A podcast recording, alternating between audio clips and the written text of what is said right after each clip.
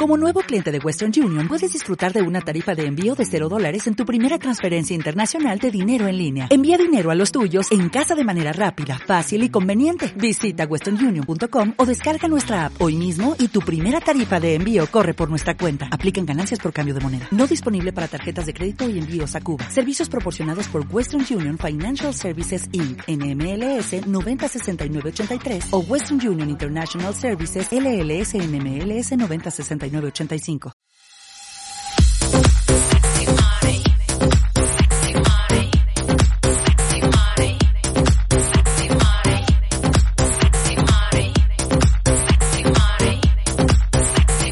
Dance for me desnudo.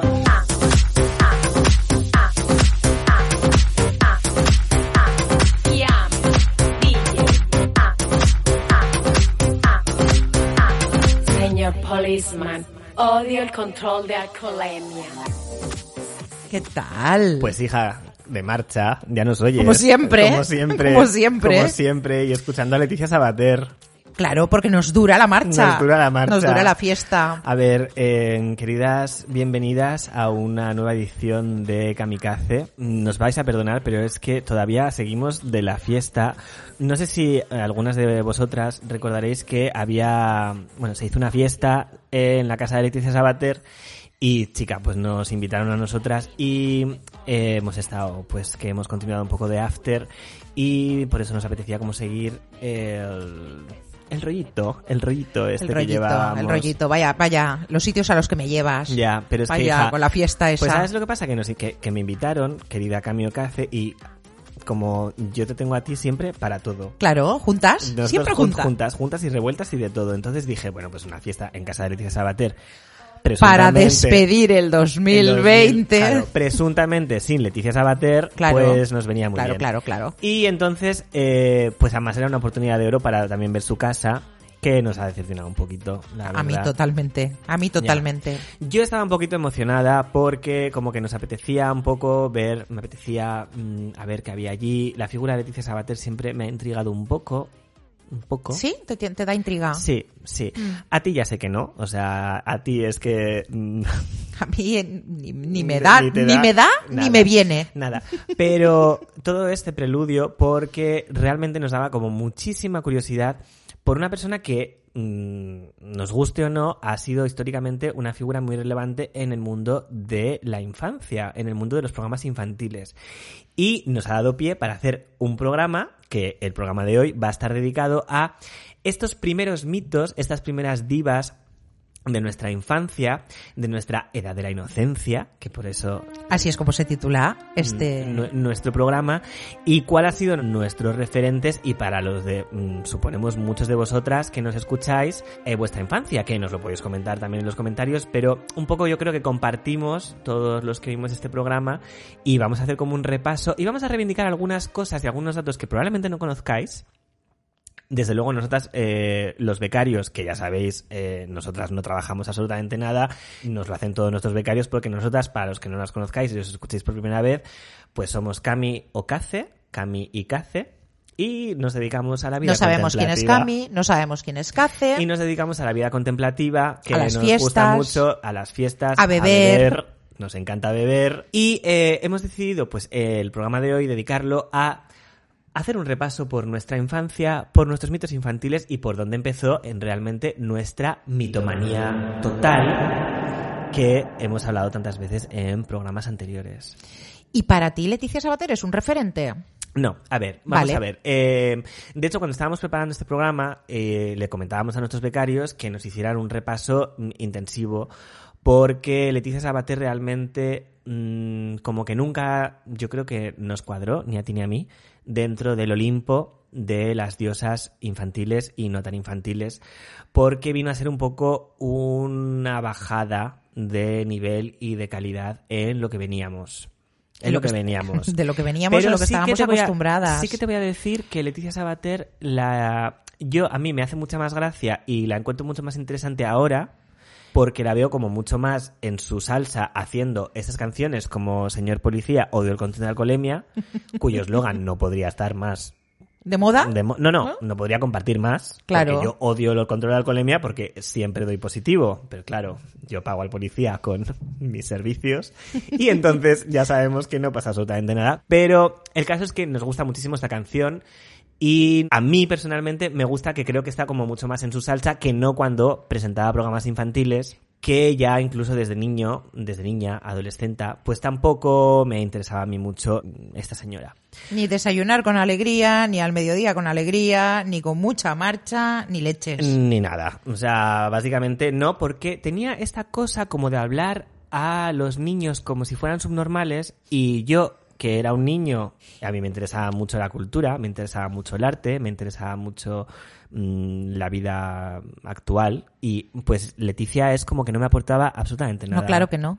Es decir, los que nos hemos los que hemos crecido con esos locos bajitos, pues no nos gustaba que nos trataran como si fuéramos gilipollas, Claro. básicamente. Claro, y entonces, eh, mm, porque sobre todo además venía de otro programa que en televisión española había estado en la década de los 80, que no tenía absolutamente nada que ver con estos programas que hemos dicho de Leticia Sabater y con lo que yo sí que me sentía muy identificada y muy gratificada también que es un programa que todos recordaréis y que vamos a hablar un poquito de él porque se lo merece, que no es otro que La Bola de Cristal.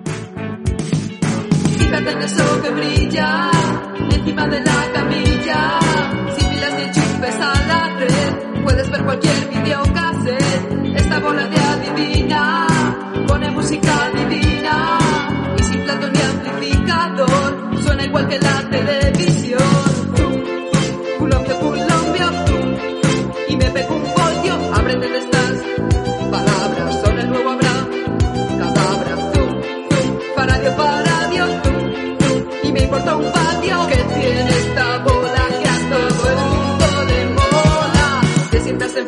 es como el cine, todo lo controla, es una luz. Es como un ordenador personal, es la bola de cristal.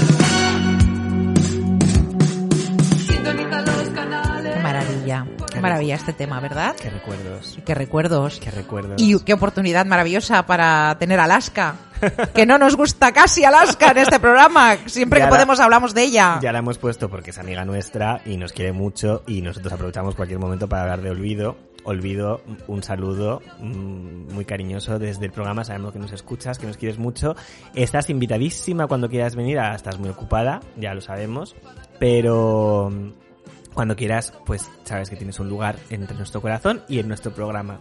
Pues sí, la bola de cristal. ¿Y qué podemos decir de la bola de cristal? Pues que fue algo absolutamente maravilloso. Fue algo absolutamente maravilloso y revolucionario para nuestras oyentes más jóvenes, que igual no les suene o que mm, suenen igual el nombre o esta canción, pues nos gustaría hacer un poco de repaso que también un poco sirva como de reflexión sobre lo que era un programa infantil que la verdad es que yo misma, eh, que lo vi en su momento, no me acordaba de la riqueza y la variedad que tenía este propio programa y sobre todo comparado con los programas actuales, tanto infantiles como programas televisivos en general, pues la verdad es que es algo bastante increíble, querida Cami Ocace. La verdad que sí, la verdad que sí, sobre todo el, lo que hacíamos referencia antes, ¿no? A- en cómo, cómo enfocar y cómo tratar a Hmm. los niños Sí, sí, que sí, éramos sí. en esa época. Estamos hablando de un programa que se emitió cuando Pues mira, empezó, bueno, como dice Concha Piquer, Vamos a hacer un poquito de historia, pero muy rápida. Vamos, porque no me gusta ser pesada. Gracias, Concha. Pues este programa fue emitido en 1984 y duró hasta 1988. Estaba dirigido por Lolo Rico y se emitió en televisión española y estaba protagonizado, pues, entre muchas otras personas, por Alaska, que era la conductora del programa, y por Javier Guruchaga, Isabel Bauza, Santiago Serón, Pedro Reyes y muchísimos más que luego han sido celebridades y personas súper influyentes del mundo de la música, del teatro, del y de la televisión. Es muy importante porque realmente el programa en sí eh, era fruto del momento que estaba viviendo en ese momento España, de la llamada transición española, la movida madrileña. Y claro, sorprendió muchísimo por la propia concepción del programa y con las secciones que tenía y que realmente presentaba una cultura y una, un saber hacer cultural que estaba era muy novedoso para la época. Eh, hace poco vi una entrevista eh, de Alaska en el Centro Niemeyer, un saludo para los que nos escucháis de Avilés y para el Centro Niemeyer, que hablaba precisamente de cómo surgió este programa y me gustaría como re- recordar un poco lo que ella decía, que son dos cosas que nos da como mucha información en comparación con sobre todo con lo que pasa, por ejemplo, en el 2021 y en los tiempos un poco actuales, que es que ellos decían que al principio el programa tampoco es que fuera muy entendido y que tampoco tenía como mucha audiencia, pero que necesitó tiempo para aposentarse, iban probando contenidos, iban probando secciones, hasta que al final un poco se aposentó, hasta que surgió como el programa que luego tuvo tanto éxito y que se ha mantenido en la memoria a lo largo de, de las décadas. Y esto es una cosa que Alaska, por ejemplo, hacía reflexionar sobre que hoy en día es muy difícil que un programa llegue y le concedan tiempo para que Claro. crezca, para que madure. Porque hoy nos regimos por otras cosas. O sea, el share manda y, y con, con muy poquito tiempo de ensayo-error. Exacto. O sea, realmente si en dos episodios la Mm. cosa no tira, venga, fuera, pumba, Mm. a otra cosa de la parrilla. Y la verdad es que eso fue una oportunidad de oro para que un programa tan mágico como este pues pudiera tener, pues eso, su tiempo de desarrollo hasta llegar a ser lo que fue. Lo que fue. Recuérdanos, Cami o Cace, ¿cómo eran estas eh, partes que tenía el programa que nos comentabas? Pues mira, eh, estaba planteado de una manera como muy inteligente en cuatro secciones que en realidad cada sección dependía un poco de el- la franja de edades. Lo que pasa es que lo que sucedía, como era mi caso, es que la en- empezaban con una franja dedicada a los niños más pequeños, pero claro, tú te quedabas hasta el final. Entonces al final acababas viendo lo que se suponía todo. que estaba dirigido a los adolescentes.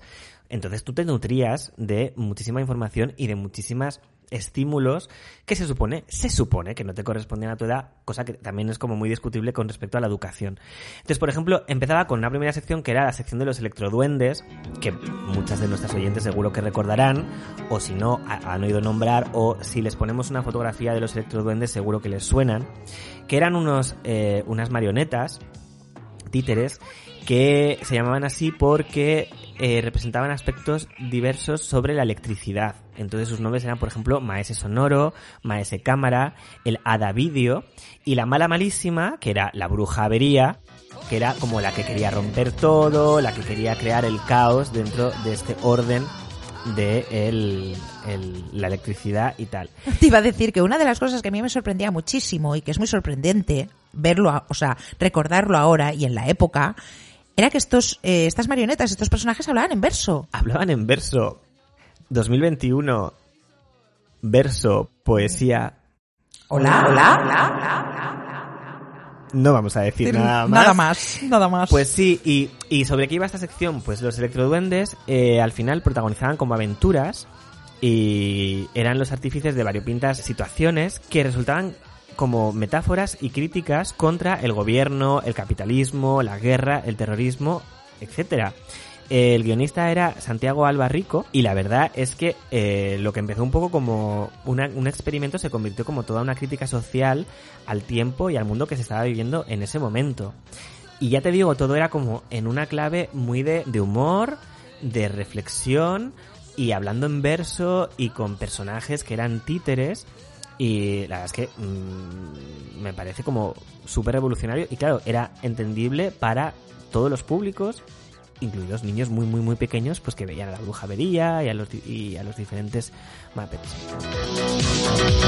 su casa, ni en la calle, ni en el metro, ni en avión. No se ría, no se ría de la bruja avería. No se ría, no se ría de la bruja avería. No se ría. La segunda sección que tenía la bola de cristal era una que la llamaban el libro visor, que era la sección propiamente de Alaska, que tenía además diferentes colaboradores que fueron cambiando, entre los que estaban Miguel Ángel Valero, que es el piraña de Verano Azul. De verano azul. Qué grande. Y luego también estaba Pedro Reyes y Pablo Carbonell, que luego han sido cómicos famosísimos, que han formado parte pues de la historia de... Bueno, cómicos, perdona, y Pablo Carbonell, el vocalista de Los Toreros Muertos.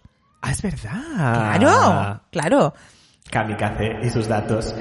Pues, claro, ella en esa sección lo que hacía era explicar algún momento de la historia, de la historia antigua, de Grecia, de Roma, y eh, Pablo Carbonell y Pedro Reyes pues lo representaban de manera como hilarante, ¿no? Y se hacían también videoclips de algunas de las canciones que se componían ex proceso para el programa y que algunas veces pues iban, o sea, iban relacionadas con el tema de que se estaba hablando. Después, en la tercera parte de la bola de cristal, era donde se emitía alguna serie de, de televisión que eh, como tampoco duraron muchos años, pero eh, al principio la primera fue La Pandilla, después se puso La Familia Monster y en la última temporada se emitió Embrujada. Yo tengo que confesarte que esta era una de mis partes favoritas. Mi- es que es Claro, marav- es que, es que me es que es encantaba. Es, que estas series, claro, increíbles. La Familia Monster molaba muchísimo, muchísimo, Muchísimo, pero muchísimo. Embrujada... Embrujada, que luego tuvo esa, ese remake con Nicole Kidman. Kidman, que es infumable, pero bueno, Me espanto. infumable porque además es Nicole Kidman cuando ya mm, no podía mover ni una ceja, o sea, Claro. ella Pues imagínate para mover la nariz, para, para hacer así el truquito ese de tiqui tiqui tiqui. ese que todos vemos porque estamos en un podcast. Claro. vemos perfectamente Claro. cómo- Pues Embrujada es una serie que no sé si conocéis, estáis escuchando de fondo la sintonía y eh, pues es de una bruja como que Casada con un casada mortal. con un mortal. un montón de situaciones. Es pues, muy, muy, muy, muy, muy guay. Y en esa misma sección del programa tenían un, que esto es, este, este tema yo no me acordaba, que es los monográficos de Truca, donde se hablaba de antiguos artistas del mundo del cine, como por ejemplo Charlie Chaplin o Romy Snyder. Romy Ah, Snyder, que recordemos es sí, Sí, sí. sí. O sea, es sí, sí. Eh, unas, hay una serie de películas que se llama Sisi, el destino de Sisi, Sisi Emperatriz, sobre la emperatriz Sisi de Austria, que hay unas películas tipo Lo que viento se llevó, para los que no las conozcáis. Bueno, pues hablaba de esta gente en, en, en un programa infantil. Claro, eso era un acceso a la cultura maravilloso. Que ya no existe. No nos vamos no, a poner... no, sí me voy a poner, no sí me voy a, a- poner. no, no nos vamos a poner nostálgicas ni con el discurso Ahí. de cualquier tipo fue pasado fue, fue mejor. Pero sí. O sí, o sí, o sí nos vamos a poner. No, realmente. Pero, o sea, aquí hablamos. La bola de cristal, Claro, o sea, es un, es un nivel tan bestia, tan alucinante. Sí. O sea, pensemos que están hablando, pues están haciendo un kamikaze realmente ellos, eh, porque nosotros no hemos inventado absolutamente nada, no pretendíamos en ningún momento inventar nada, pero claro, están hablando de los personajes que a nosotros nos dan la vida, pues ya les daba la vida a ellos y, y además instruían a futuras generaciones para que les diera la vida también. Pues la verdad es que sí. Y sobre todo, y ahí voy a la cuarta parte. Claro, la cuarta parte, que también, o sea, a mí me volvía loca, porque eh, estaba dedicada, se supone, a los adolescentes, claro, realmente es para todo el mundo, y empezaba con una entrevista. ¿Tú te acuerdas de lo que era una entrevista? Hace mucho tiempo que yo no veo una entrevista. Sí, porque a mí me gustaría saber eh, cuándo se hacen, o sea, en qué momento se dejaron de hacer entrevistas en televisión. Pues, pues hace tiempo. O sea, porque... mm, O sea, lo que tú y yo estamos entendiendo por una entrevista, hace tiempo. Bueno, o por lo que yo mm, me pongo un poco nazi y lo que se entiende vulgarmente por una entrevista. Lo que debería de ser una entrevista. Porque en aquel entonces, pues sí, que se hacían entrevistas y como ya dijimos en nuestro programa anterior, que si no lo habéis escuchado mm, ya estáis tardando de Perdona Bonita, pero esta canción no es tuya, hablamos un momento también de las entrevistas y bueno, digamos que el momento actual y el país actual, España, deja muchísimo que desear con respecto al tema de las entrevistas.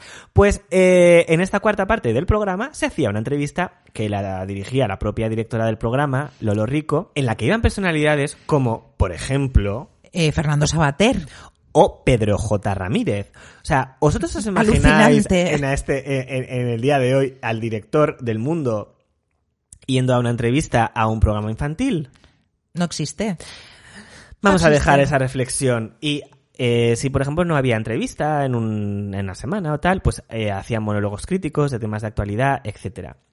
Después, en esta cuarta parte, eh, que se lucieron también con el nombre de, de llamarla la cuarta, La cuarta parte. Eh, también había una sección protagonizada por Javier Guruchaga, que también es un artista mítico de este país, El huevo de Colón, Viaje con nosotros, uno de, los, uno de los secundarios de que he hecho yo para merecer esto de Almodóvar. Bueno, es un personaje muy interesante y él tenía un noticiario en el que hacía un repaso de todas las noticias actuales en clave un poco de comedia, de... O dirigido, o sea, dirigido, al Dirigido. público adolescente. Pero para que un poco se enteraran un poco de todo. Y también tenían otra sección, que esta me encanta, o sea, que se llamaba Acordes en Espiral, que básicamente lo que hacían eran videoclips autoproducidos por el propio programa de la bola de cristal, donde iban artistas como Los toreros muertos, Franco Batiato, Golpes Bajos, La Frontera, Nacha Pop, Gabinete Caligari, Ramoncín, el último de la fila. O sea, Locura. locura, precisamente de uno de estos grupos que participaron en la bola de cristal. Si te parece, vamos a poner una, una canción y que no es otra que una canción que nos representa muchísimo, además, querida Cami. que es El calor del amor en un bar de Gabinete Caligari. Amor, la noche ha sido larga y llena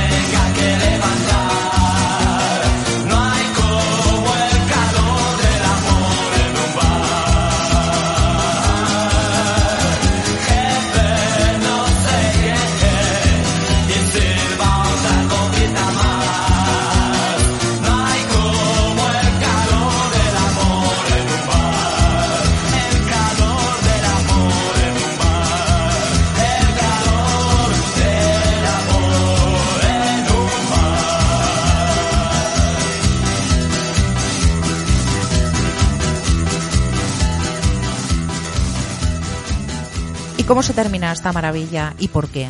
Pues básicamente en 1988 hubo un cambio de dirección en Radio Televisión Española y Pilar Miró, que la conoceréis por ser una grandísima directora de cine, pues dirigió Radio Televisión Española y ella como que no estaba muy cómoda con que se metieran con Felipe González, de la cual ella era muy amiga, con Ronald Reagan o Margaret Thatcher. Pero no era tan progre ella. Ella era muy progre, pero también era muy amiga de Felipe González Ah, y como que no le molaba Esto que se no- metieran con él. no se toca a mis amiguitos. Mm, sí. La verdad es que ha sido esto, nos lo han pasado nuestros redactores, nosotras ya decimos que no hacemos Nosotros, nada, nada. pero esta información la verdad es que nos ha sorprendido muchísimo porque teníamos otra idea de, de Pilar Miró, en plan, pues esto, súper progre, ¿no? Y súper, en plan... Claro. O sea, no, no nos pegaba de alguien como ella. Pues, chicas, así fue y según las fuentes que tenemos, pues básicamente era como que no le sentaba muy bien que hubiera cierta crítica al gobierno del PSOE que estaba en ese momento y empezaron como a sugerir que se cambiara un poco la línea, que no se metieran con este, que no se metieran con el otro, que se empezaron a meter en los guiones cuando hasta entonces habían sido completamente libres de hacer lo que les diese la gana. Y la gota que colmó el vaso fue porque en un programa eh, hubo un comentario sobre eh, los colegios privados que eh, estaban en contra de los colegios privados y que favorecía la enseñanza pública y ellas o sea, la dirección de Radio Televisión Española decidió censurar esa parte del Censurarlo en una época en la cual habíamos dejado la censura atrás. atrás y estábamos precisamente celebrando la falta de censura y el haber salido de una dictadura. Entonces la propia directora decidió mm, dejarlo y rescindió el, el contrato y a partir de entonces pues no, no continuaron con el programa porque no tenía ningún sentido, nadie se postuló para continuar dirigiéndolo y en 1988 la bola de cristal después de cuatro temporadas pues desapareció.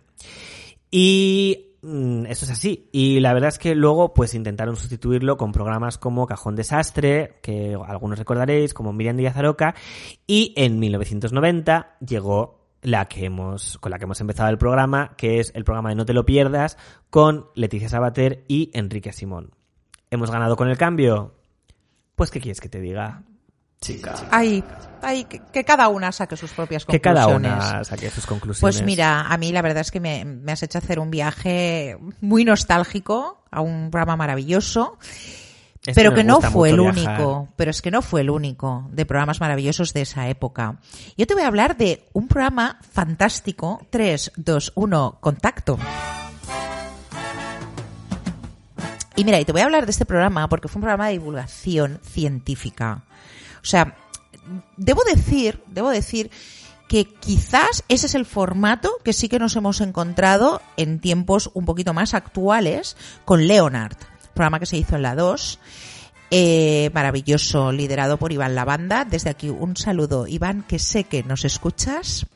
Un saludo para Iván. Eh, ¿Tiene pero algo que ver con Jordi Lavanda? son hermanos. Ah, mírala a ella. Claro. Ay, chica. Claro. Ay, ya te contaré. Ya te contaré un día cositas, más cositas Ay, de esta familia. Bueno, pues este programa, Cotilleos, kamikaze. 321 Contacto, fue un programa que presentó Sonia Martínez. Sonia Martínez fue, bueno, es que, es que puedo empezar con Sonia y, y no terminar. Bueno, pues co- como con todo el mundo, con todo el mundo. Sonia Martínez la habían propuesto para que fuese la mm, sucesora de Alaska en la bola de cristal. Pero eso, pues como ya nos has contado tú al final de- del programa, cuando Lolo Rico dice, mira, a mí no me vais a censurar, eh, yo cierro la barraca y hago una salida digna, Hmm. que es lo que siempre hay que hacer. Eh, y Porque como dice Concha Piquer, que ya lo dice todo. Una retirada a tiempo es una victoria. Y decidí retirarme a tiempo. Claro, fantástico. Pues entonces lo que te contaba, pues al final Sonia Martínez eh, presenta 321 Contacto. 321 Contacto eh, no es un programa original. Es una adaptación para la televisión española de 321 Contact, que era de la televisión estadounidense. Y este programa se emite entre el 82 y el 83. Y lo presenta, pues, esta Sonia Martínez. Qué, qué carrera la de Sonia Martínez y qué final también el de Sonia Sí, muy, muy, Martínez. muy, muy trágico. Muy trágico, muy... Un saludo para Sonia Martínez. Allí donde estés, que Sí. seguro que nos escucha. Hombre, claro. Que seguro que nos escucha. Hombre, claro. Ella Aquí nos también. escucha todo el mundo. Pues bueno, son 32 años de vida, pero 32 años en los cuales pues esta chica presenta este programa de televisión de divulgación científica, que me parece A ver, absolutamente... Jeremy, ¿quieres dejar de mover el micro de Cami o Cace? Es que ya no sabe qué hacer para que le haga caso. Pesado. Mira, Es que es muy no- celoso. es que, mira, Es muy celoso. Perdona, perdona un momento. Es que está nuestro becario, porque eh, tenemos a Jeremy en el sonido. eh, sí, Jeremy. Pero estate tranquilito, porque, a ver, Jeremy está liado con Cami o con Cace. Y esto lo sabéis desde hace un montón de meses. Pero está muy nervioso, porque está un poco celoso. Porque Cami o Cace, pues ya sabemos. Oye, y para allá ya con el ventilar. O sea, porque tengo al uno que está como Otelo, como Otelo, celoso, el moro celoso. Es muy celoso, es muy pesado. Jolín. Pero si nos das, claro, nos estamos libres, que nos dejen paz. Hombre, Y entonces está, dando el coñazo con que el micro, con que no sé qué, con que se acerca con dar arrumacos. Es como, ay chica, que ya está, ya está. Esto lo podemos decir porque no se entera nada, porque no sabe inglés. O sea, no sabe castellano. Pero bueno. No, pues eso, pues date un... All okay, all okay, all okay. That's fine. Talk to you later. Please. Ay, de verdad, no me gusta sentirme atada. En esta relación me siento atada. Y no me gusta. No. No me gusta. Pero nos estamos yendo, nos estamos yendo. Yo que estaba hablando perdona. de Sonia Martínez, de sus trabajos en televisión en 321 Contacto. Es que es lo del contacto, lo que creo que me ha, me ha alterado un poco. Bueno, pues este programa estaba dirigido, este sí que no era tan infantil, sino que estaba ya pensado ya para niños entre 10 y 14 años. Y entonces explicaba distintos aspectos de la ciencia, de la física, la química, la tecnología. Hacían experimentos en el plató, Quiero decir, Qué esto, guay. desde aquí, un saludo a Pablo Motos, pero no te lo has inventado tú. No te lo has el- inventado tú, querida. ¿Vale? No, o sea, no. ya lo hacían. No, Y ese lo hacía plato, bastante mejor, pero bueno. que además era como una guardilla compartida por gente, bueno, en fin, y siempre tenían un personaje conocido, un invitado especial, que era como distinto cada semana. Qué guay. La verdad es que estaba súper bien. Yo era creo que el, muy equi- chulo. el equivalente un poco hoy eh, está precisamente no en la tele, sino en YouTube. Por ejemplo, hay un canal que se llama C de Ciencia que mola muchísimo y hay como otros canales que hablan precisamente de este tipo de cosas sin hacer la mamarracha y sin hacer la estúpida, como otras personas que salen en televisión. Bueno, Pablo, Bueno, oye, en fin, Perdón, a ver. no te dejo hablar hoy, como Uy, siempre. por Qué favor, pesada, qué pesada. de verdad, o sea, yo lo que no puedo tener es un novio inglés y celoso y a esta, y a esta que no me deja vivir, tampoco no me deja hablar. Bueno, vale, ya. Ya está, ya está, disculpa, tienes Vale, toda la que razón. me, me estoy enervando. Bueno, la Son, la Sonia Martínez, coño. A ver. Sigue el, con Sonia, El programa de ciencia, esto. Bueno, luego, ella, ella, ay, va a sustituir a Mayra Gómez Kemp en Daba Daba Da, luego reconvertido a Sabadabada, ¿vale? Un programa también con sus distintas secciones, fantástico, infantil, maravilloso. Pero tengo que decir que Se esta curraron chica, mucho, ¿eh? De Sabada Bada a Daba Daba Daba Da y viceversa. Sí, sí, Y ellas- a- y, ahí estamos. Ellas se lo curaron muchísimo con el nombre. Maravilla, maravilla total. Ella, ella también salió en una serie muy, muy de la época que era Segunda Enseñanza. Mm. Estas series fantásticas, Las Rañagas, Diosdados, Anillos de Oro. Bueno, me estoy yendo. Qué ya, qué maravilla. Ya hablaremos, ya hablaremos de esto. Y luego, a mí, mm, una película que quiero mencionar en la que participó ella, que me parece fantástica y que os recomendamos a todos que veáis, que es Perras Callejeras. Una película de 1985. Ahí lo dejo. Hay que decir que esta chica, que había hecho mucha carrera, mucha carrera, eh, tuvo un declive. Tuvo un declive. Sí, la verdad es que aquí nos ponemos un poquito serias porque Sí. la verdad es que se le fue bastante la pinza. Bueno, eso es la otra cara, digamos, de los 80, Mm. que estamos hablando de las adicciones a la heroína. Al final esta chica contrajo el El VIH, VIH. y por complicaciones por el síndrome de inmunodeficiencia adquirida o SIDA, Mm. pues falleció. Sí. Además, eh, la verdad es que duró- o sea, murió súper joven, porque es que murió a los 32 años. Muy jovencita. Y mm, es un personaje muy poco conocido. Yo la verdad es que, porque tú, Camilo Cacé, me lo nombraste, yo si no, no lo hubiese descubierto, pero la verdad es que leyendo su biografía eh, se me ponen los pelos de punta. Bueno, ella pasó una cosa también, que es que ella estaba rodando una película en Ibiza y le hicieron un robado de la época, un, ro- Ah, sí, un, sí, sí. un robado re- real, de verdad, no un pactado. No como los de ahora. No como los de ahora, en el cual pues esta chica pues está dando un baño en toples. Mm. Y entonces, bueno, pues esto dentro de, eh, recordemos que era una estrella infantil, de programas infantiles, pues esto pues mm, cabreó muchísimo, mm, pareció muy mal y a partir de ahí pues esto fue pues un- como un poco un desastre, una mancha negra en su carrera. Es- además hizo cosas en el extranjero, ya se fue a Estados Unidos y estuvo en Latinoamérica, pero ya... No, la tía se le mm, ocurrió bastante, la verdad. Hay, hay un dato también que me, que me llama mucho la atención porque nos encanta nombrar a ese señor que odiamos en realidad, pero bueno, es José María Cano, que cuando estaba muy mal, ella, por el, por el VIH y por también la adicción a las drogas, salió en su defensa y la defendió y quería como mm, un poco, digamos, limpiar su imagen, ¿no? Entonces esto le honra. A nosotros no nos cambia su opinión sobre este señor, pero bueno, chica, también hay que decir las cosas buenas que hace José María Cano. Claro que sí, claro que sí.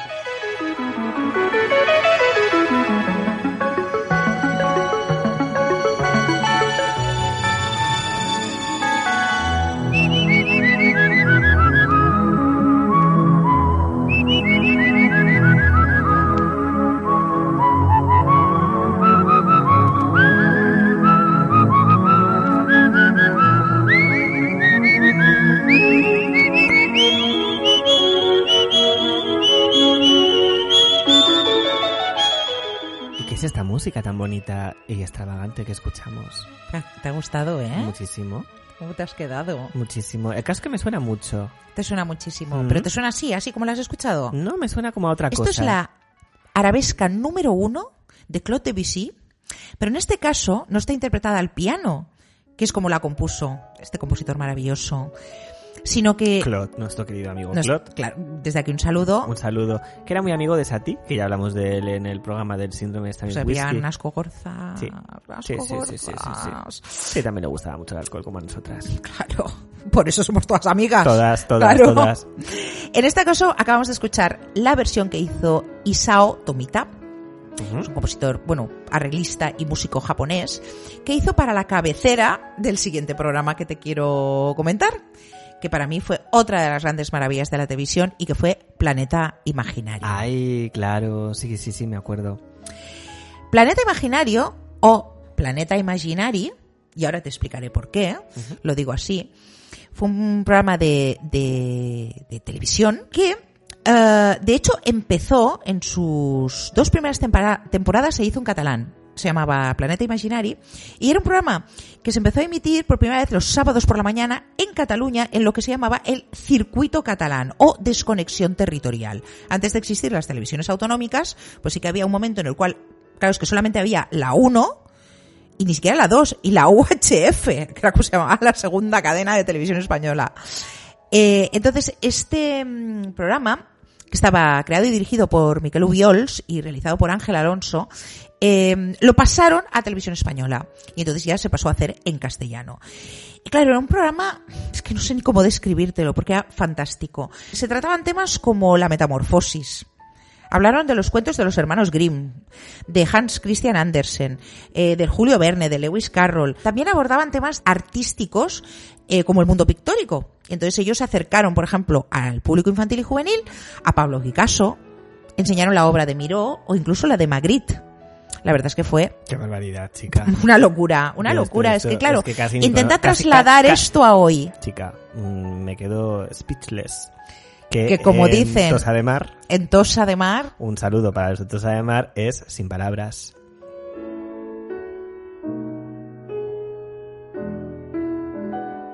¿Y qué más programas eh, había en esa época? Bueno, pues cuando terminó Sabadabadá, que recordemos que es Dabadabadá reconvertido a En. Sabadabadá. Hubo otro programa fantástico que se llamó, se llamó, perdón, El Kiosco. Este programa fue otra de las creaciones de un gran realizador de la época, que era Ramón Pradera, y que estaba presentado, o conducido, que se dice, por Verónica Mengot. Verónica Mengot estaba acompañada de un títere, un Muppet. Tenemos en cuenta, o sea, Un Muppet que Un Muppet en Talavera de la Reina dice... es un teleñeco. Ajá, un Claro, The Muppet Show eran los teleñecos. Un títere. un títere, en Mm. último caso, que se llamaba Pepe Soplillo, eh, y a quien doblaba Pepe Carabias. Eh, que de hecho esa fórmula ya venía del programa Sabadabadá con Sonia Martínez y el muñeco Paco Micro, que también tenía la voz de Carabias. Pero aquí lo que me parece absolutamente maravilloso es que este Pepe Soplillo fue el primer Muppet diseñado y fabricado por Jim Henson, que es el papá, el padre de los teleñecos, en persona para un programa que no estaba producido por su propia compañía.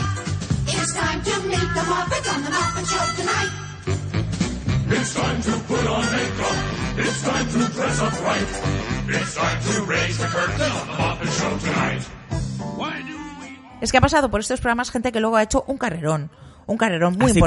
cuéntanos un poco qué personajes hemos tenido por ahí, que eso nos gusta mucho a Pues los bueno, kamikazes. ¿Verdad que sí? A que sí, Mm. a que sí. Pues mira, Alberto Closas Jr., hijo del celebérrimo actor argentino Alberto Closas, que yo recuerdo que era bien chiquitita, bien chiquitita, y fue la primera versión que yo vi de Pigmalión, de la obra teatral, yo la vi en un, en un estudio 1. Ujú. O sea, en uno de esos grandes programas que se hacían en televisión de teatro con Al- Alberto Closas. Que Sí, porque recordemos que en televisión española se hacía un programa que era Estudio 1, donde se interpretaban obras de teatro. Y ahí lo dejamos. Claro, como ahora, igualito. No vamos a decir- igual. Todo igual. Ya está. Estoy intentando No. tapar, tapar mi indignación No, no, no, con no. las copas de cava. Es que me que estoy no- tomando una detrás de otra, una detrás de otra. Qué, bueno, y qué bueno este cava, además, que has traído hoy, hija mía. Qué O guay. sea, bueno, es que, claro, es que patrocina nuestro programa, nuestro cava Red. Programa patrocinado por Cava Red. El de Laisa. el de todas. What good is sitting alone in your room? Come hear the music play. Life is a cabaret, old chum. Come to the cabaret. No podíamos eh, estar haciendo un programa dedicado a mitos infantiles y programas de la televisión española. Para todos los que nos escucháis en Latinoamérica, nos hemos centrado un poco en España, que es donde hacemos este programa. Sabe que tenemos oyentes en México, en Argentina, en Uruguay, en un montón de países. Japón. En- tenemos en, En Japón. Japón. Tenemos, y tenemos un oyente, uno, en los Emiratos Árabes Ay, qué bien. que le queríamos dedicar este programa Ay, a bien. él, porque pobrecito está muy solo. Y, Claro. y sí, o sea, mm, quien quiera que seas, nos encantas que estés ahí. Pero tenemos un montón de oyentes en Latinoamérica. Pero estamos hablando de los payasos de la tele. Había una vez circo que alugaba siempre corazón, lleno de color, mundo de ilusión, pleno de alegría y emoción. Había una vez un circo que es la familia Aragón, que cundió muchísimo en, en este país. Madre mía. En Madre este país, mía. De hecho, tengo que decir que esta sección la voy a dirigir un poco yo, porque no he hablado lo suficiente, porque Cami Ocace se pone nerviosísima de Me todas sa- las- Es que me he saturado. No, se Me saturado. saturo, me saturo. De todas las cosas que habría que decir y que habría que comentar sobre esta familia, esto daría no para un programa, no para una temporada, daría para toda una crónica, rollo en busca del tiempo No, perdido. para, para todos los podcasts, todos, todos. todos, los que están en Evox, suscribíos, todos los que Los están nuestros y los de los demás. Todos. Todo el mundo hablando de la familia Aragón. Nada, entonces, eh, en 1973, eh, una familia de payasos eh, liderados por Miliki Aragón, Emilio Aragón, padre, irrumpe en la televisión española en 1973 y se convierte en un programa de éxito total, que era un programa pues de variedades donde incluían pues todas las técnicas de circo y todo lo que se hacía en el circo, canciones compuestas por ello, eran personas súper polifacéticas que ellos se lo hacían todo, se lo producían todo, se lo cantaban todo, se lo mm, tejían todo y que fue un auténtico éxito en la televisión y una revolución. Emilio Aragón, como persona, como, como payaso, había estado en el Circo Price con muchísimo éxito y se había ido a, Cuba, donde se había casado y había tenido a cuatro hijos, de los cuales dos son a día de hoy muy famosos y reconocidos, que son el famoso Emilio Aragón, que todos recordaréis y recordáis, y eh, Rita. Sí, Rita, Rita Irasema. Irasema. Perdona, te voy a parar. Ya, Porque es que claro, em- em-. Emilio Aragón padre, Emilio Aragón hijo, Hijo. vamos a decir, Miliki Y Miliquito. y Miliquito. Que Ya, así nos entendemos todos. Según qué generación, Miliquito no lo tiene muy ubicado, porque hay una generación que es la generación de médico de familia, que es Emilio Claro. Aragón. Ya, pero Emilio, Aragón Es Miliquito. es Miliquito y mil cosas más. Sí. Pero El caso es que, ¿ves cómo se pone muy nerviosa? Se pone muy nerviosa con esta con este clan, se pone nerviosísima, o sea, no sé cómo voy a salir viva de este programa. El caso es que Rita Irasema y Emilio Aragón son como los herederos de esta saga de los Aragón. Y, eh, nos ha, mm, a ver, hablar de Emilio Aragón nos daría como para hablar también de 350.000 cosas porque él lo ha hecho todo, lo ha producido todo, lo ha compuesto todo, ha creado productoras, ha creado series, ha creado musicales, ha creado discos, ha creado todo. Entonces, por favor, no vamos a hablar de Emilio Aragón hoy. Vamos a hablar de Rita, de Rita Irasema, que hizo en el 1990 una, un programa con su padre, con Miliki, que se llama La Merienda, y que se hizo muy famosa para el público infantil. Pero es que Rita tiene un recorrido enorme que nos va a desvelar nuestra querida Cami Ocace y que se pone malísima Es que- solamente ya de, de, de, de- de pensarlo. Entonces yo me voy y os dejo con ella que os cuente toda la vida de Rita porque antes le ha dado un mal de estómago mientras me la contaba a mí. es que es muy fuerte. Es que todo es muy fuerte. Es que claro, a ver, vamos a situarnos. Hemos hablado primero de papá Miliki, o sea, Emilio Aragón padre, que, que es que quiero poneros un poquito en antecedentes, que ya con sus hermanos él ya había fundado su primera compañía de circo. Que cuando se va a Cuba, porque él se fue a Cuba, como tanta gente que se fue a Cuba, Y allí se casa y tiene a sus cuatro hijos. Esto ya lo has dicho tú. Nos vamos a No te centrar. repitas, es que... En Emilio, sí, no, pero es que es muy importante Es que esto. se pone muy nerviosa. Es que es muy importante esto. De Emilio no vamos a hablar porque no da el programa. Vamos a hablar de Rita. Es que Rita, Rita, que no es Rita la cantadora, Y es no es Rita Barbe- no es Rita Barbera. Barbera, no, que no, es Rita Irasema. Ya debutó en televisión, o sea, a los cuatro años. Ella ya estaba debutando en televisión. Ya estaba, ella ya estaba. Debutar, qué bonita palabra. Qué bonita, debutar. qué bonita. Debutar, Debutar. claro Debutar. que sí. Y ya con su hermana Pilar y con sus primas, hijas de Gaby. Es que claro, es que esta familia son mucha gente. Son, son como los Trapp. Como los Von Trapp, como Pero- la pero no familia son Trapp. más que los Von Trapp. Son, bu- bueno, qué cosa. Desde luego han dado mucho más de sí que la familia Trapp. Desde luego, desde luego. Bueno, pues con su hermana, sus primas Maribel y Mari Carmen, ellas ya están en el show de las cinco, de Gaby, Fofo y Miliki. Es que es muy fuerte en Venezuela, porque todavía no habían vuelto a España. Es decir, Miliki todavía no había estrenado el programa del- de, los payasos de la tele. Es que es muy fuerte, muy fuerte. Pero lo que me parece muy fuerte es que esta muchacha, cuando llega a España, pues ella, ella, ¿qué hace? Ella termina su carrera de música en el Real Conservatorio de Música de Madrid, con su premio de final de carrera en armonía y su mención de honor en piano. Esto es muy importante. Y también ella sigue estudiando sus estudios de canto lírico. Es que me parece fantástico. Me parece fantástico, y ahora ya fuera, me pongo un poquito seria, cuando hablamos de los hijos de, de las sagas, y hablamos de la gente que a lo mejor pues lo ha tenido fácil por ser hijo de, pues que es que esta gente estaba súper formada. Sus padres, eh, de acuerdo, de casta le viene al galgo, pero es que esta gente se lo ha currado un montón. Mucho, mucho, mucho. Un montón, un montón.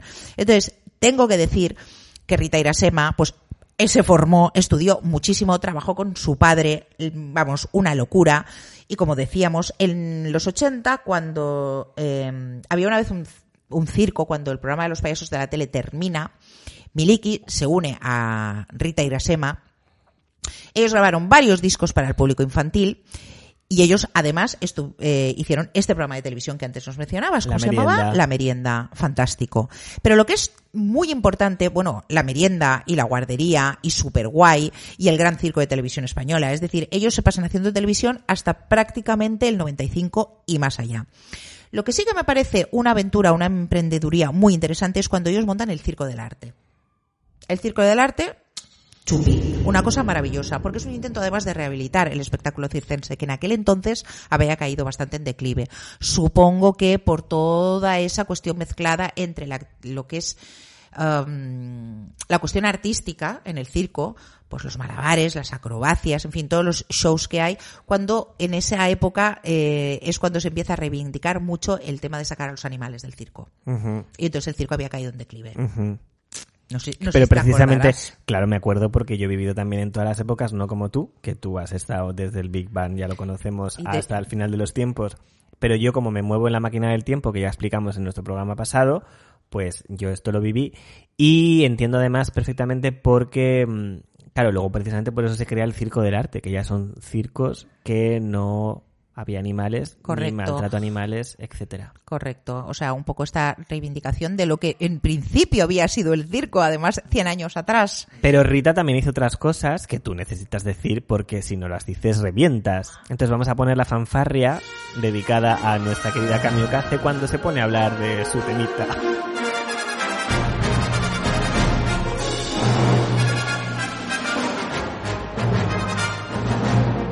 Es que claro, es que es que es muy fuerte. Ella debutó en el teatro en el año 76, de la mano de Manolo Collado en Godspell, el musical Godspell. Tengo que decir que junto con sus hermanos, Emilio, Pilar y Amparo, porque ahí toda la familia siempre juntos haciendo sus cosas. Y este musical, Godspell, la música es de Stephen Schwartz, que es el compositor autor de uno de mis musicales modernos, digamos, favoritos, que es Wicked. I've heard it said that people come into our lives for a reason, bringing something we must learn, and we are led to those who help us most to grow if we let them, and we help them in return. Well, I don't know if I believe but I know I'm who I am today because I knew you. Like a comet pulled from orbit as it passes a sun. Like a stream that meets a boulder halfway through the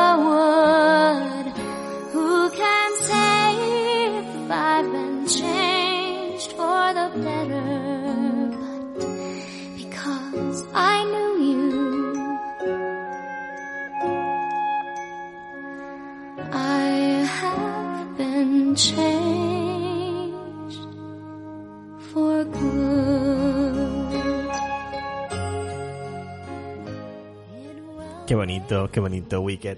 Pues nada, este ha sido el momento musical del, del programa. Es lo...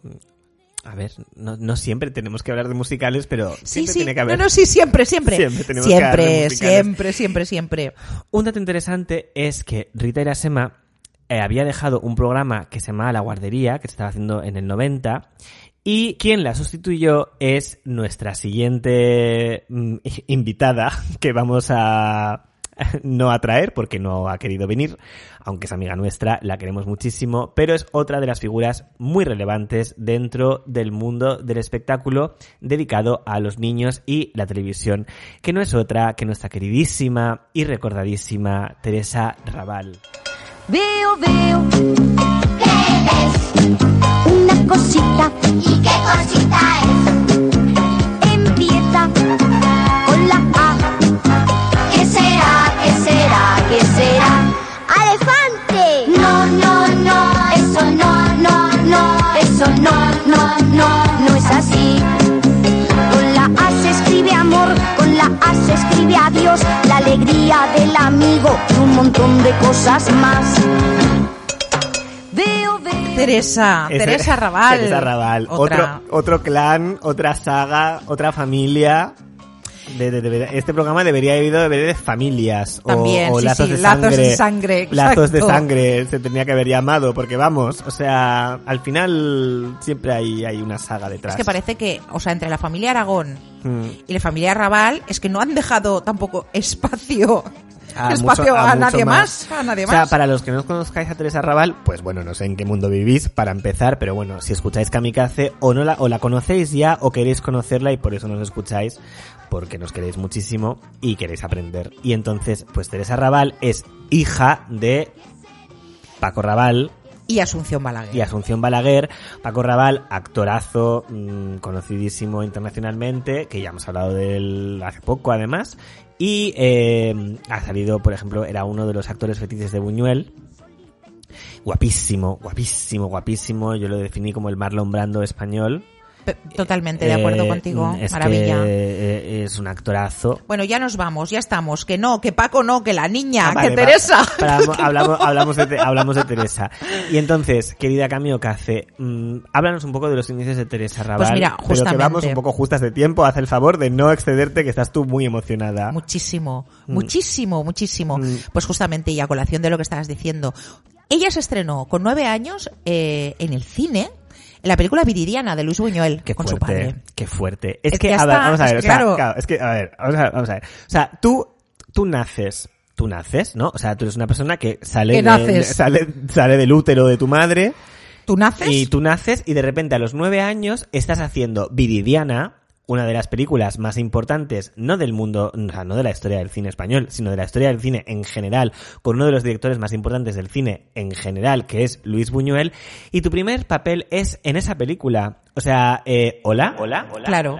Hola. Que ya vas marcadita. O sea, ya vas como marcadita de, de fábrica, ¿no? Entonces, pero es lo que hablábamos antes, lo que has comentado tú, que mm, vamos a ver, o sea, tú puedes nacer, caer en una familia, como en este caso has caído en la familia del Raval, que está muy, muy metida en el mundo del espectáculo, y esto lo puedes aprovechar de una manera o de otra. Puede ser más mamarracha, Claro. puede ser menos. No, no. O sea, Teresa Raval se le ocurrió. Se le Pero- ocurrió pero- tanto. Pero, pero tanto, tanto. O sea- Hay tanto que la gente no sabe de, de Teresa Cuéntanos Raval. un poco. Bueno, es que claro, es que Teresa Raval, que ya en el 67 estaba, eh, ya se incorporó a la compañía teatral de Carlos Larrañaga y María Luisa Merlo, y es que ya, lo, es que lo siguiente que hace ya es un, un un Vidas Privadas de Noel Coward, eh, qué sé yo, un Ninetti, un señor de Murcia, de Miura, una Celestina, una Malcasada, o sea, lo ha hecho en teatro todo, un alcalde de Zalamea, qué sé yo, teatro, teatro, teatro y teatro, y cine, y muchísimo cine, muchísimas películas. Da un quiebro ella en el año 80, que es cuando publica su primer disco destinado a los niños. Eh, de ahí sale, pues, por ejemplo, lo, lo que hemos escuchado, el tema que hemos escuchado, Veo Veo, o otra famosísima canción que era Me Pongo de Pie. Fantásticas. Hay que decir que Teresa Raval, además, se casó justamente con un compositor, con eh, Eduardo Rodrigo. Y estas canciones las había, las había escrito él. Es curioso que, eh, porque Teresa Raval también estaba relacionada con el mundo del circo, que... no, es que me ha hecho un gesto, mm, os comu- es que no nos veis, me ha hecho un gesto Cami Okace de que le ponga más cava, pero se nos ha acabado. Entonces, mm, vamos, pasamos al siguiente segmento y Vale, le vale. ofrezco una- un esto, porque es que es insaciable ella. Esto, esto lo tengo, esto lo tengo. No, es que la- el problema es mío porque me lo he acabado yo. Perdona. No, tranquila, Perdona, no nada. perdona. El caso, yo, est- ¿qué estaba diciendo? Ah, bueno, que, que curioso, que curioso, bueno, el mundo del circo que está muy relacionado con el mundo de la música. O sea, porque También, antes los- claro. los, Aragón estaban hablando del mundo de la música, o sea, componían y tal, y Teresa Raval, que también montó su circo. Pues, Correcto, estaba correcto. como muy relacionada con el mundo del circo. Correcto, porque el mismo año que ella había estrenado estas, eh, este disco de canciones infantiles, ella inicia la gira con el circo de Teresa Raval. Y esa gira, que lo que te puede durar una gira, pues que, que le duró más de una década a ella, 10 años, con la carpa a cuestas. Qué fuerte. Para arriba y para abajo. Casi, casi tanto como el Farewell Tour de Cher, que le ha durado, o le lleva durando 20 años. Lo que pasa es que ella le cambió el nombre. Lo hizo como Claro. en tres giras diferentes. 12 años estuvo de gira de despedida de Miguel Ríos. Hay gente que, mira, le Mm. dura, le dura también. Pero como siempre, Cher gana a todas. Hombre, Porque, ¿dónde va usted a parar? por supuesto, tal. Eh, ¿Qué más? Bueno, te contaré también que justamente antes habíamos estado hablando de la mm, guardería, la merienda. ¿Sí? Ya me hago La un lío. guardería. Es ya que, me hago un lío. es que es la guardería y la merienda es como muy difícil de recordar. La guardería era el programa en que se quedó eh, Teresa Raval y la merienda era el que hacía Rita Irasema con Miliki. Claro, pero Rita Irasema empezó a hacer la El guardería. programa es complicadísimo también. O sea, Rita no Irasema empezó en el 90 a hacer la guardería y Teresa Raval la sustituyó y se quedó hasta el 93 Hmm. haciendo. Luego se va a Telecinco. No, se queda en Antena 3 en busca de una estrella Ah, y mira. luego se va a Telecinco Esto es verdad. en La Casa de la Guasa. Junto a Kike Supermix. Ya hablaremos de Kike Supermix. Esto, también. todo esto no lo estamos leyendo, nos lo sabemos de memoria. Totalmente. Totalmente. Totalmente. O sea, esto es como nuestra información que nosotros tenemos completamente grabada en nuestro cerebro porque somos una fuente de información completamente Inagotable. veraz, y, Inagotable. y, y- y- y- y fidedigna. Fidedigna, qué, qué bonita palabra. Qué bonita palabra también. Qué bonita palabra. Y en el 95 están los famosos premios Veo, cuya sintonía habéis escuchado al principio de esta sección, que eran unos, unos premios que lo que pretendía era como captar nuevos talentos jóvenes. eh, no sé cuál era la franja de edad, pero bueno, era como Como un Euro Junior, Sí, ¿no? Sí.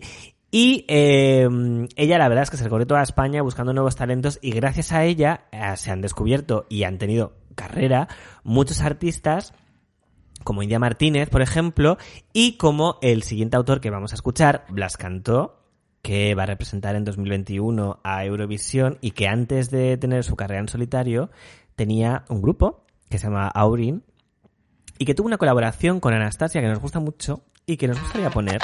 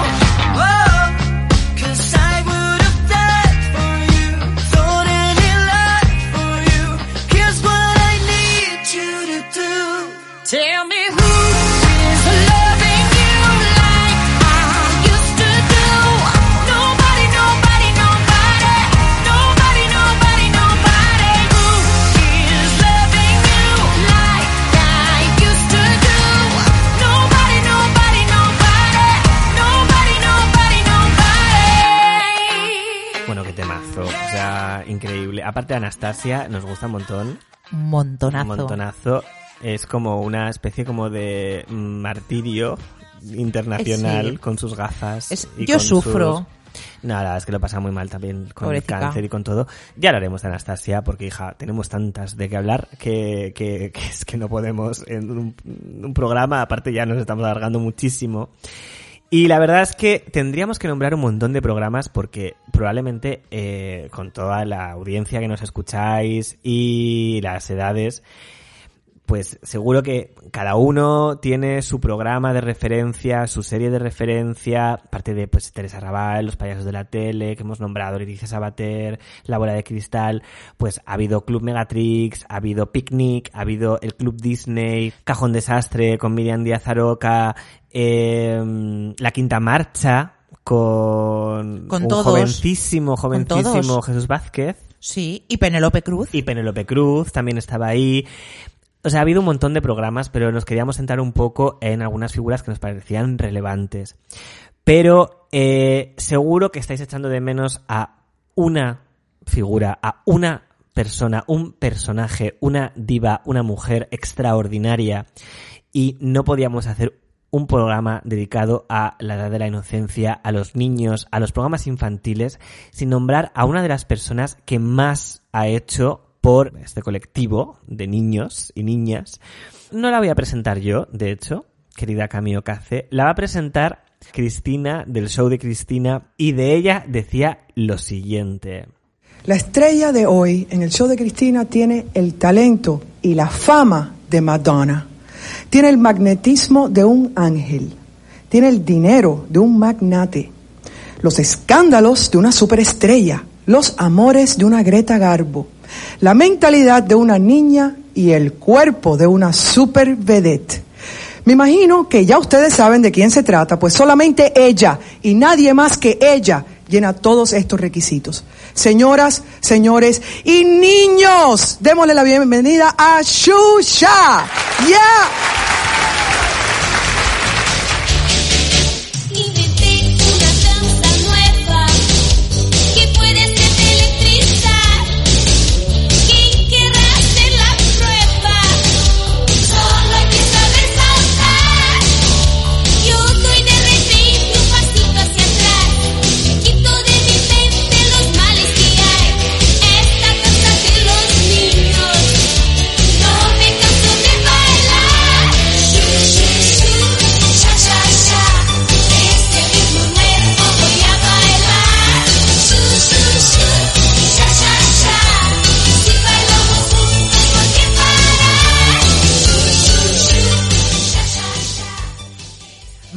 Da Graça Xuxa Meneghel.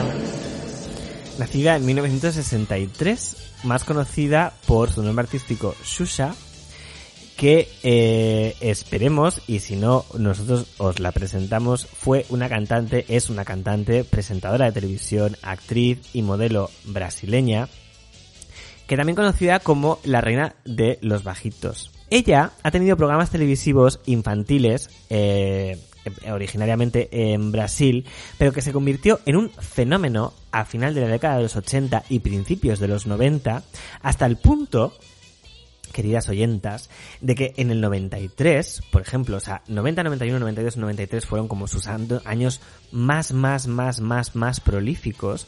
O sea, ella tenía un programa infantil en Brasil, tenía un programa infantil en Argentina, en castellano, que se mm, eh, emitía en toda Latinoamérica, y tenía otro programa en Estados Unidos que se emitía en todo Estados Unidos en inglés, pero es que además se venía a Barcelona a rodar los programas que luego se emitían en Telecinco, el show de Susa, que muchos de vosotros recordaréis, con lo cual ella estaba en todos los, o sea, en el continente americano y en la en España estaba completamente omnipresente. Era una trabajadora incansable. Ha vendido más de 30 millones de copias de sus discos y se estima que ha acumulado en su carrera de más de 30 años un patrimonio de más de 500 millones de dólares. Se le ha Toma llamado ya. la Madonna brasileña. O sea, era una emprendedora, era una trabajadora incansable, cantante, actriz. O sea, es que, de verdad, o sea, cuando, habla- cuando o sea, cuando se habla de Susa es como que la gente recuerda el, pues, o sea, la canción que hemos puesto de Susa o el famosísimo Hilari Hilari Hilari eh, que ahora pondremos, pero es que de verdad, o sea, esta mujer realmente creó todo un imperio alrededor suyo, muñecas con su nombre, juegos, discos, la gente se vestía como ella, pues como hacían con Madonna, o sea, realmente ella era importantísima, era o sea, Un referente. o sea, es que fue Un un, referente. referente. O sea, Susa era importantísima. Y además es interesantísimo saber todo lo que se montó contra ella. Porque, bueno, ya sabemos que en cuanto hay una mujer que lo peta, pues ya hacen mil cosas para tal. Ella tuvo un rollo de pederastia, ¿verdad? La acusaron de pederasta porque había hecho una película pornográfica. Mira, eh, desde aquí, desde Kamikaze, queremos defender a Susa porque cuando, por ejemplo, se decía, no, es que ella había sido actriz porno. A ver, Susa nunca fue actriz porno. Susa empezó su carrera como modelo y fue, porta- eh, fue portada de varias revistas, la Playboy y eh, revistas similares, y también hizo algunas películas eróticas que no eran realmente eróticas, hoy se, con- o sea, entonces se consideraban eróticas, hoy simplemente se considerarían películas que tendrían alguna Normales. escena erótica. Sí. Y hay una escena que eh, ella, que representaba a una niña de 16 años, tenía escenas eróticas con un niño de 12. El problema es que ella entonces tenía 17, luego se hizo famosa cuando ya era mayor de edad, y entonces se la acusó de pederastia, pero nada más lejos de la realidad, porque ella lo que estaba representando era un amor infantil, y de hecho, o sea, lo explicó y no hubo ningún problema, pero las lenguas, o sea, la, la- la- los tabloides y, y- y- toda la prensa se dedicó a Destrozarla. destrozarla, eh, poniéndole y acusándola de cosas que en ningún momento había hecho. Se le acusó también de pertenecer a una secta satánica. Y de que si eh, ponía sus canciones al revés y sus programas al revés respondían a un programa satánico. La intentaron asesinar. Su relación con Pelé me parece que también fue muy criticada. Claro, porque ella De empezó. diferencia de edad, ella, ¿verdad? ella empezó con un romance, se hizo muy famosa porque fue novia de Pelé, un futbolista importantísimo, argentino, que está buenísimo. Como argentino, te pego, ¿eh? No es argentino. Hombre, que no. ¿De dónde es? Brasileño. Ah, brasileño. Lo que pasa es que estaba jugando en... Bra- en... Ah, no, no, que me lo he inventado yo. Es que, chica, de fútbol, una, otra cosa no. Pero de fútbol en este programa no hablaremos jamás. O sea, no. Un futbolista brasileño, famosísimo, y se le, bueno, se le estaba en el punto de mira por la diferencia de edad, por la diferencia de dinero, por la diferencia de todo. Que no es, es que no es un futbolista, es que es Pelé. Es Pelé, es Pelé. Es que Pelé, es que Pelé, que había sido el mejor jugador de fútbol del mundo, que esto lo sé hasta yo, en la época, y que ha salido en la película Evasión o Victoria con Sylvester Stallone y todos los demás. Ya hablaremos. Bueno, pues yo todo esto no lo sé porque no tengo ni idea de fútbol, ni tengo, o sea, es una cosa que no sé, pero bueno, no creo que hagamos un kamikaze de fútbol a estas alturas, pero... Mira Camila que hace como dice. Bueno, no sé. El caso es que ella estuvo saliendo con él, de hecho empezó a ser conocida con él y se le acusaba mucho de que ella estaba con Pelé por dinero. Y el tiempo demostró, bueno, el gran talento y la gran ambición que tenía esta rubia, que con razón la comparan con Madonna porque era como la ambición rubia brasileña, porque eh, al final acabó amasando una fortuna muchísimo mayor que la de Pelé. Ella trabajaba incansablemente para sus programas televisivos. Tuvo una infancia muy difícil, que fue por lo que le un poco le incitó a hacer estos programas dedicados a la infancia. Y tiene anécdotas muy interesantes y muy divertidas, como voy a contar algunas, que ha sido muy divertido lo de descubrir cosas que yo tampoco conocía. Dale cuenta porque hay que rellenar que, que se nos está quedando corto el programa. Ya se nos corta con el programa. Llevamos ya 300 horas, pero bueno, si seguís ahí es porque nos queréis, nosotros os queremos también muchísimo, pero vais a descubrir muchísimas cosas de Susha. Como por ejemplo que ella recibió una oferta de matrimonio de El Rey del Pop, de Michael Jackson, que es muy fuerte.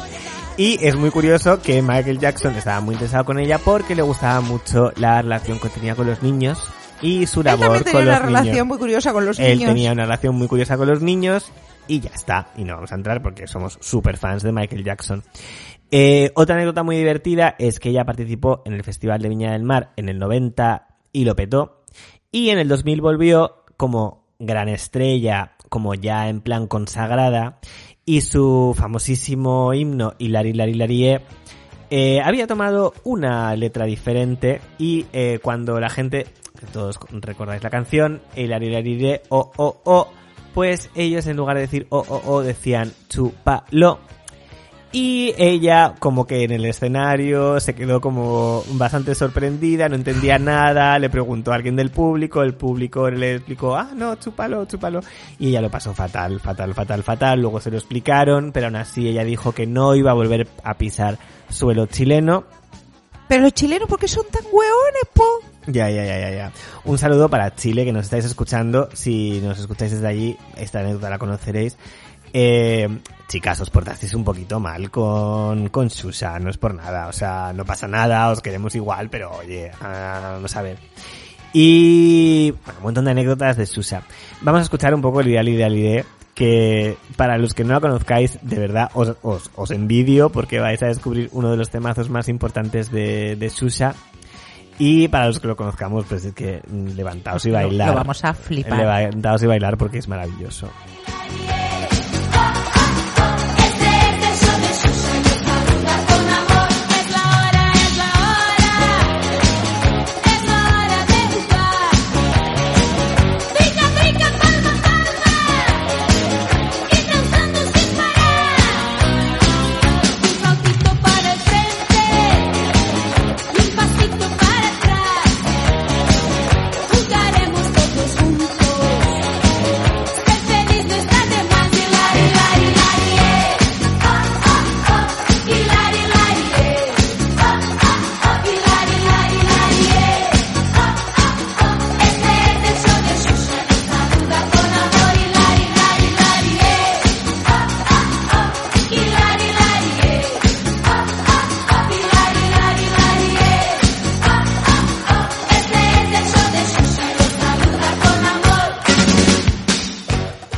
Favor, qué maravilla, qué maravilla, qué divertido, qué ganas de, de volver a brincar y de volver a bailar. Eh, poder brincar con las crianzas. Bueno, queridas, y con esto nos despedimos ya, porque ya llevamos 365 horas de programa.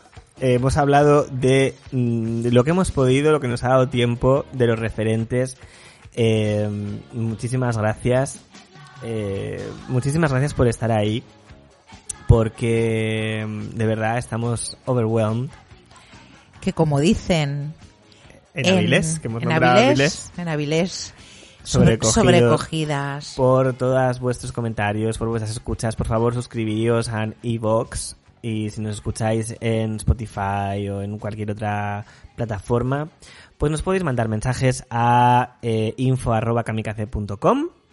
Las redes sociales pasamos olímpicamente de ellas, o sea, la verdad. ¡Qué pereza, qué Es que pereza! nos da muchísima pereza, o sea que, vale, o sea, podéis ir a Instagram y tal, pero Bueno, no... básicamente es que lo de las redes sociales le dijimos a Marina, nuestra becaria, que lo llevara y como es que le suda, Nada, es, que, le da está, igual. Lo está haciendo fatal. Fatal. Y nos da exactamente igual. Porque además las redes sociales es una cosa muy de 2021. O sea, cuando vosotras lleguéis al 2030, como nosotras hemos estado en nuestra máquina del tiempo, veréis que es que no tiene Las ninguna redes importancia. sociales, vamos, O sea, nada, un pedo, nada. Y, como también venimos del año 90, de toda esta gente que hemos estado hablando, que tampoco tenían redes sociales, pues chica, mándanos cartas, mándanos emails a info.kamikaze.com, escribirnos comentarios en en iVoox y eh, seguir escuchándonos porque nos dais mucha vida y así compartimos cosas, confidencias. Nos sentimos muy queridas y os damos las sentimos muy gracias. queridas, os, os adoramos. Y eh, vamos a acabar con... que- Fíjate que es que nos hemos dejado un programa nos por hemos dejado un programa. un sí. programa por mencionar, Sí. que es Los Lunis. Es un programa que tampoco nos pertenece porque es verdad que nosotras somos jóvenes, pero no tanto. y mayores al mismo tiempo. Nosotras no somos todo. No somos todo. Pero sí que, por ejemplo, de los Lunis, o sea, me encantó su su su estandarte, su estrella, que es. Lucrecia, que es Lucrecia. una estre o sea, una artista a la que yo respeto muchísimo. Sí, además guapísima, divinísima, todo. todo, Fantástica, todo, todo ella. fantástica. Y entonces nos vamos a despedir, como siempre nos gusta despedirnos. Arriba, arriba, arriba, arriba. Hi, hi, hi, up, up, up. Mm, Por todo lo alto, con un tema maravilloso. Y nada, pues nos vemos en el siguiente programa. Que preparaos para el siguiente programa que va a ser Telita. muy, muy, muy, muy, muy guay. Recordar que estamos la primera semana de cada mes. Eh, nos tenéis aquí, un nuevo programa. Y así que nada, nos vemos en el siguiente programa de Kamikaze. Nos queremos. Mi